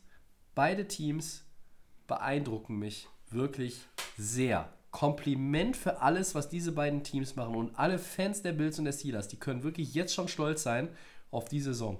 Buffalo hätte keiner mit gerechnet, glaube ich. Also wir Ja, auf jeden Fall dass nicht. die 9-4 dass sie sind. hier und heute 9-4 sind. Die haben wieder ein Clinching-Szenario diese Woche.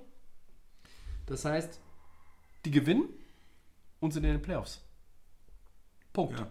Wahnsinn. In Woche 15. Buffalo Bills. Ja. Und die ähm, 24 Punkte, die sie gegen die Ravens kassiert haben, Christian, das ist das zweithöchste, was sie nur abgegeben haben. Die haben 31 gegen die Eagles mal abgegeben. Da hatten die Eagles noch 20 Verletzte weniger. Guten Tag. Ja. Und Carson Wentz hatte einen guten Tag. Also da, da kann man daraus ablesen, Buffalo hat wirklich eine äh, wirklich exzellente Defense, reden wir auch häufig drüber. Buffalo kann auch mit der Offense ein bisschen Alarm machen. Josh Allen, der rede, hat einfach seine Turnover reduziert. Mit dem Rookie Singletary haben sie einen Running Back, der sich relativ schnell akklimatisiert hat. Dazu der Veteran Gore. Sie haben eine gute O-Line. Äh, Sie sind einfach auch sehr, sehr gut gecoacht. McDermott ist für mich eigentlich einer, den müsste man zumindest bei der Coach of the Year-Debatte mit ins Boot nehmen, aber er wird es vielleicht am Ende nicht. Buffalo, großartig. Aber was Pittsburgh macht, das ist ja nicht minder schlecht. Auch Mike Tomlin, da kann man ein Argument für einen Coach of the Year raushauen. Big Ben geht kaputt. Dann benchst du Mason Rudolph.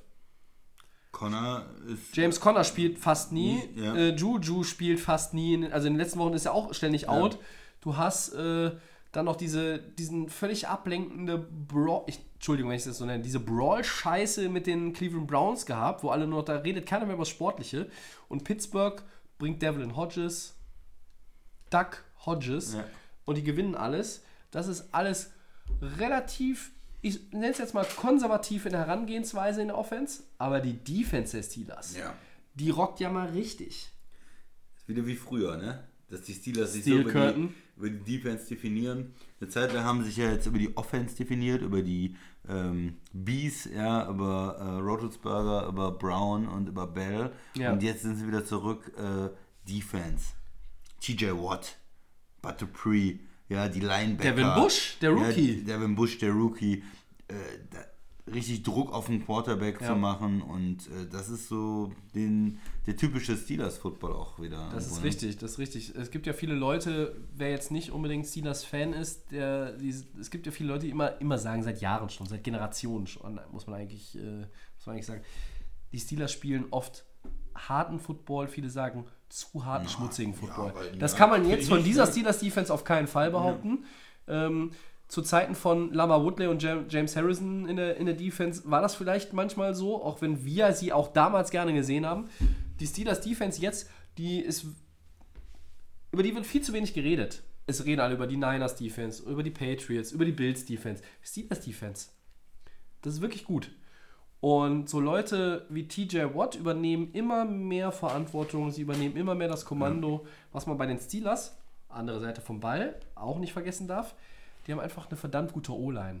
Ja. Deshalb hat Jahren, Mason ja. Rudolph relativ wenig Turnover gehabt, als er gespielt hat. Deshalb sieht Doug Hodges auch gut aus. Ja, dann kommen sie mit irgendwelchen Running Back Kombos ohne James Conner. Und jetzt, da können wir mal ein bisschen auf den aktuellen Injury Report gehen. Full Participants in Practice today bei den Steelers. Juju Smith-Schuster und James Conner. Also wenn du die beiden jetzt zurückbekommst, dann wirst du ja nicht schlechter dadurch. Und das ist ein schlechtes Signal, erstmal für Buffalo und auch für alle anderen in den letzten Wochen der Regular Season. Pittsburgh ist aktuell in Richtung Wildcard unterwegs und ich glaube auch, dass sie das am Ende schaffen werden. Glaubst du, dass sie das Spiel gewinnen? Ich glaube Zu Hause gegen dass die sie, Bills? Ich glaube, dass sie äh, zu Hause gegen die Bills gewinnen. Ja. Ich gehe mit den Bills. Also ich habe immer noch diese wahnsinnig gute Leistung von äh, Thanksgiving äh, im Kopf Ja. äh, in Dallas. Ja, die war gut. äh, wo mir Hat mir 50 Euro gebracht. Ja. Das war einfach eine komplette Teamleistung und Ja. ich bin mir nicht sicher, ob die Steelers Offense gegen die Bills äh, richtig viel punkten kann. Und diese Niederlage gegen die Ravens. Halte ich genau, hat das, genau andersrum Ja. dagegen. Die Bills Offense wird gegen die Steelers äh, Defense auch Ja. nicht viel punkten, Ja, Christian. es wird ein Defensivschlachtfest Ja, werden. aber ich freu Auf mich der drauf. anderen Seite, äh, diese Niederlage gegen die Ravens, die macht mich eigentlich nur optimistischer. Äh, es Ja. haben so viele Mannschaften gegen die Ravens weiß, was du meinst. richtig auf den Sack gekriegt. Ja. Äh, Stichwort Rams. ja. Ja, und das du war, aber verlierst- die, nee, die Rams haben nicht auf den Sack gekriegt. Das war ein Debakel Ja, ja, Du auf allen verlierst Ebenen. mit sieben, du bist knapp dran, du kannst am Ja. Ende sogar noch ähm, das Spiel vielleicht ausgleichen und du richtig. hast dich teuer verkauft gegen die Ravens, die das ja im Moment stärkste Team der Liga waren. Die haben gegen die 49ers gerade letzte Woche gewonnen, also die waren eigentlich Nummer 1 so in einem Power Ranking oder so und du hast dich da gut verkauft und von daher sehe ich Buffalo ein bisschen stärker als die, ähm, als die Steelers, aber mich würde natürlich auch nicht überraschen, wenn die Steelers zu Hause gewinnen. Es ist ein knappes Ding. Ich gehe mal mit den Bills. Ich frage mich seit Wochen, wie die Steelers die ganzen Spiele gewinnen. Die Antwort ist vielleicht das hier. Sie haben seit Woche 6 nur zweimal mehr als 17 Punkte zugelassen. Ja, Wir sind jetzt in Defense. Woche 15. Das ist Defense. unfassbar. Weißt du was? Wir machen jetzt einfach einen Gamepick da draus. Weil wir es können. Ja, Extra Gamepick in Segment 4. Das ist live, liebe Freunde. Das ist spontan. Freie Fahrt, wer will nochmal? Ich sage, die Steelers gewinnen. ich nehme die Bills. Und der Christian nimmt die Bills. Okay. Sind wir bei den Four Downs? Ja, bitte. Soll ich anfangen? Gerne. Waren die Eagles beim 23-17 über die Giants so überzeugend, dass ihr sagt, oder dass du sagst, Philly gewinnt die NFC East? Äh, Nein und ja. Also überzeugend, Nein ja? nein, überzeugend waren sie nicht, aber ja, sie gewinnen die Division trotzdem, weil er die Rams in Dallas gewinnen, Christian. Und dann schlägt Philadelphia Dallas in Woche 16. Äh, für mich ist die Antwort nein. Überzeugend nein. Ja. Weiß ich, wer diese äh, Division gewinnt? Nein. Äh, Sind die Redskins schon raus? Genau. Sind die Giants schon raus? Beide Teams äh, verlieren äh, alle drei Spiele. Nein, die spielen nochmal gegeneinander. Es wird schwierig. Also ich habe gedacht, dass Dallas äh, eine Klasse hat. Ich habe gedacht, dass die Eagles eine, irgendwie eine Qualität haben. Beide haben ja eine Qualität. Haben mich extrem enttäuscht und nee, überzeugt hat mich überhaupt nichts. Auch nicht bei dem Sieg gegen die Giants äh, 23-17. Das reicht mir nicht. Ja, ja, ich sag ja, deshalb habe ich ja Nein und Ja gesagt. Nein, überzeugt haben sie mich nicht, aber sie gewinnen trotzdem die East, oder nicht? Wer weiß das schon. Wenn die, Cowboy, wenn die Cowboys gegen die Rams gewinnen, gewinnt Dallas auch die Division, sage ich. Ja, also ich, ich bin im Moment. Ich habe heute gelernt, die Rams sind ein gutes Footballteam. Wenn Dallas sie schlägt, dann können die auch gegen Philadelphia Ja, gewinnen. ich bin im Moment irgendwie mehr, äh, immer noch mehr bei Philadelphia, weil die haben dieses Spiel in Dallas Ich verloren, auch, das ich Hinspiel. auch, ja. Und ich glaube, das Rückspiel ist dann in Philadelphia, äh, dass sie das gewinnen und das reicht dann schon, wenn man Washington dann noch schlägt oder so. Aber überzeugt. Ja, gut, aber ich äh, mein- sicher bin ich mir da nicht. Und Dallas spielt dann auch gegen Washington noch, ne? Also, Ja. Woche 17 ist, glaube ich, für beide Fallobst. Sorry, liebe Redskins und Giants-Fans, aber es ist so. Aber gut. Ähm, Dann machen wir die, die zwei. Frage ist natürlich tricky gewesen fürs, fürs First Down. Ne? Schwierig. Schwierig, schwierig. Zweites Down, Christian. Colts Kicker, Adam Vinatieri fällt den Rest der Saison aus. Ich glaube, Knie-OP. Ähm, sehen wir die Legende in 2020 noch einmal wieder oder Karriereende? Karriereende. Ich bin mir sicher, wir sehen ihn nicht mehr, weil er auch jetzt schon äh, vor der Knie-OP ja Probleme hatte. Es war nicht seine Saison. Letzte Saison war noch richtig gut für sein Alter und Ja. äh, jetzt am Anfang der Saison waren viele verschossene Field Goals dabei, verschossene Extrapunkte. Extrapunkte und ich denke mal, das sollte einfach jetzt das Karriereende sein für die Legende. Ich schließe mich dem schweren Herzens an. Ich habe Adam Vinatieri jahrelang verflucht, weil er den Rams den Super Bowl-Sieg in letzter Sekunde weggeschossen hat. Aber der Mann ist der All-Time Leading Scorer der National Football League. Er ist eine Legende, 23 Jahre in der Liga. Das ähm, in der heutigen Zeit, wo das Spiel immer physischer wird, auch als Kicker, Entschuldigung, ist nur ein Kicker, ich weiß, aber was heißt hier nur? Ähm, das musst du erstmal hinbekommen. Und ich finde es einfach sehr, sehr schade, dass das jetzt auf diese Art und Weise dann wahrscheinlich passiert. Ja. Das, das tut einem ein bisschen weh, wenn man so lange NFL verfolgt und wie gesagt, von den 23 Saisons, die Adam Vinatieri in der Liga war, habe ich 20 gesehen. Gut, hätte er vielleicht letzte Saison am Ende aufhören sollen nach dem Ende letzten Wenn man, Saison. ja, äh, es hätte nicht mehr besser werden können, aber wenn man das Spiel liebt und man hat das Gefühl, körperlich auf der ne? Position auch dann natürlich, geht noch was, dann macht man das und das kann ich auch nachvollziehen. Es ist sehr, sehr schade, dass, wenn es jetzt zu Ende geht, dass es auf die Art und Weise zu Ende geht. Das hat er nicht verdient. Ähm, aber nicht jeder kann unter den Bedingungen rausgehen aus der Liga und seine Karriere beenden, wie man sich es vielleicht ausmalt oder vorstellt oder wünscht. Jeder würde natürlich gerne mit einem Super Bowl-Sieg rausgehen. Hätte Andrew Luck die Saison gespielt, wäre das sogar möglich gewesen. Nein, okay. Äh, sehr, sehr schade, aber ich glaube auch, dass wir Adam Vinatieri nicht mehr sehen werden. Third, Third Down, Game Pick, Giants, Dolphins. Tobi, das ist eine Frechheit, allein dieser Game Pick. Ich hier. wusste, dass du da, äh, dass du dagegen sein wirst. Den habe ich extra den Max aufgeschrieben. Denn hier ist ja die ganze Krux an der Nummer. Wenn die Giants das Ding auch noch verlieren und die Bengals die strauchelnden Patriots schlagen, Nein. Nummer 1 Pick, New York Giants, die können sich ja noch einen Quarterback holen. Okay, nein. Nein, also wie gesagt, das ist so ein bisschen der, das ist so der, der, das Semifinale um den äh, Nummer 1 Pick. Wenn die Giants das gewinnen sollten, dann ist Cincinnati ja Nummer absolut safe.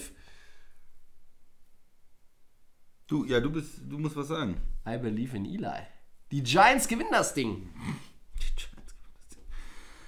Ah, nein. Natürlich Fitzmagic. Echt? Ja. Ja gut, sicher. worauf der Max tippen würde, wäre ja klar, wenn er hier Ja. wäre. Die Dolphins. Ich bin übrigens mit 11, 11 noch der Beste dieses Jahr bisher. Sehr Ich grauenhaft. bin 19. Sehr grauenhaft. Sehr Wie kann das sein? Eigentlich ein Skandal. Ja gut, äh, viertes Down, Christian, Gamepick. Titans gegen Texans. Bitteschön. Ja, dann nehme ich die Titans zu Hause. Hm, Warum nicht? Die haben im Moment das dominante Run-Game mit Henry und wirken irgendwie als kompletteres Team. schließe mich an. Tennessee gewinnt das Ding zu Hause. Damit ist Houston sicherlich fernab von ausgezählt, aber es wird nicht leichter für die Texans und Deshaun Watson. So, dann sind wir ja gar nicht so lange unterwegs gewesen heute zu zweit, aber das ist ja auch gar nicht so schlimm. Und wir hoffen, dass ihr Spaß hattet mit Episode 104. Und äh, ja, haben wir auch schon, habe ich auch schon länger nicht gesagt. Wenn ihr Leute kennt, die uns doch nicht kennen, dann sagt ihr doch mal Bescheid. Ja, der Christian guckt gerade an, wie kann das sein? So war sein Gesichtsausdruck. Skandal. Also, empfehlt uns gerne weiter. Und wir sind nächste Woche wieder für euch da. Aller Voraussicht nach am Dienstag. Äh, Die örtlichen Tageszeitungen, Plakatwände in eurer Innenstadt und auch Facebook und Twitter werden euch darüber auf dem Laufenden halten. At of Game NFL. Könnt ihr uns immer kontaktieren. Den kostenlosen Podcast, Christian, den gibt es bei äh, Soundcloud, Apple Podcasts und den Kollegen von The Fan FM. das ist völlig richtig. Und immer noch nicht bei Soundcloud. Vielleicht machen wir das noch, vielleicht auch nicht, keine Ahnung. Ich bedanke mich bei dir, Christian. Ja, sehr gerne. Mittwochabend, Champions League Duties am Dienstag. Du bist äh, flexibel gewesen für den Mittwoch. Klar. Äh, der Max ähm, hat quasi sich heute um die Merchandising-Abteilung gekümmert und äh, den Biervorrat. Der ist nächste Woche wieder da. Wir wünschen euch viel Spaß mit Woche 15. Interessante Spiele auf jeden Fall auch wieder, ne? Ja. ja. Auf geht's. Und dann nächste Woche Episode 105. Bis dahin. Ciao.